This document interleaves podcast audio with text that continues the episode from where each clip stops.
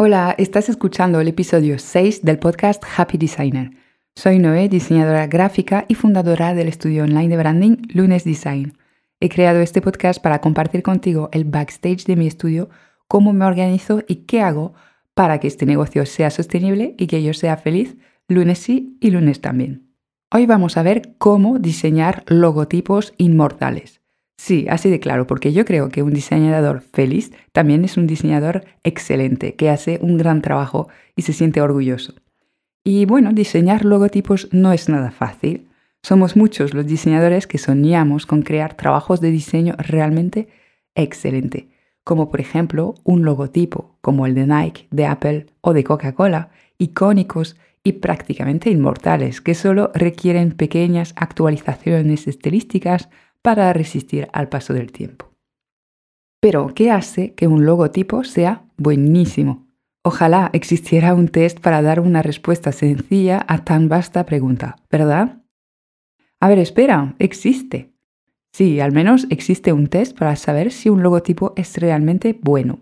Es un test que ha creado uno de los maestros del diseño gráfico, Paul Rand, él es el creador, entre otros, del logo de IBM, UPS, que quizás no te hagan soñar particularmente, pero hemos de reconocer el trabajo bien hecho, ¿no?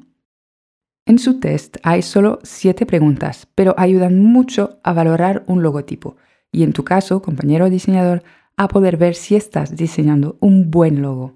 Para cada pregunta, a excepción de la última, califica tu logo con una nota de 1 a 10.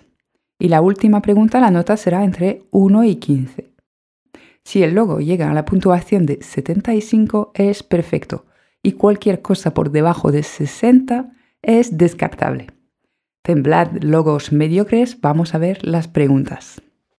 La primera pregunta es la siguiente. ¿Es este logo distintivo? ¿Se diferencia de la competencia de otros logotipos existentes o recuerda a otra cosa? Esta es una pregunta esencial para empezar. No olvidemos que el gran papel del branding es distinguir a un negocio de su competencia. Segunda pregunta, ¿es tu logo visible? Es decir, ¿se ve claramente lo que representa? Un buen ejercicio para comprobarlo es pasar el logo a blanco y negro. De esta manera, los colores no te distraerán y podrás realmente ver si se entiende lo que representa este logotipo. Tercera pregunta, ¿es tu logo adaptable? Esto significa que un buen logo tiene que funcionar igual de bien en un rótulo de 2 por 3 metros que en una tarjeta de visita pequeña o en una camiseta serigrafiada donde no tenemos tantos colores. ¿Vale? Entonces, aquí también puedes ah, comprobar que tu logo, bueno, lo puedes imprimir primero a tamaño muy pequeño, a tamaño más grande y observar qué pasa, ¿no? Se tiene que mantener la dinámica de la composición, se tiene que mantener a cualquier tamaño y tiene que funcionar también sin color. Cuarta pregunta, ¿es tu logo memorable? Esta es difícil, pero la cuestión es que el logo tiene que impactar lo suficiente como para ser memorizado por el público y asociado con el producto o servicio al cual corresponde. Se dice que un logotipo mm, lo tendrías que poder dibujar de memoria, de esta manera te aseguras que es simple y que también cumplido con la función de memorabilidad. ¿Te atreves a probarlo? La pregunta 5. ¿Es tu logo universal? Esto significa que el propio significado de los elementos visual debería mantenerse en otros países y regiones. Esto tendremos evidentemente que tenerlo muy en cuenta si estamos hablando de un negocio que está en diferentes países no pasa nada o no es tan grave, digamos, si es una marca muy local. Pregunta número 6. ¿Es atemporal? Si el logo usa la tipografía de moda o un efecto visual muy a la última, corres el riesgo de pasar de moda. El minimalismo muchas veces ayuda a huir de las tendencias y sobre todo, bueno, la construcción de un logo en base a un concepto y no en base a criterios estéticos. Así que no elijas la paleta de moda porque sí, elígela porque mm, añade al mensaje que quiere transmitir la marca. Y la última pregunta es la que debes puntuar de 0 a 15.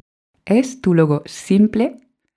Es así, o sea, de aquí te puede venir bien el ejercicio que te decía antes de o reducir el logo a un centímetro por un centímetro e imprimirlo, o ver si puedes dibujarlo de memoria, ¿vale? De esta manera te aseguras que es simple.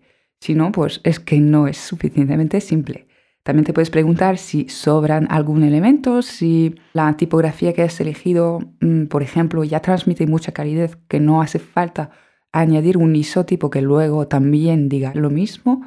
Todos los elementos que puedan ser redundantes quizás estén sobrando.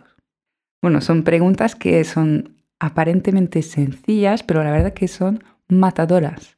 Si pruebas de hacer el test con logos de éxitos atemporales, como el de la NASA, por ejemplo, y luego pones a prueba el logo de la peluquería del barrio, eh, ya me contarás cómo te va.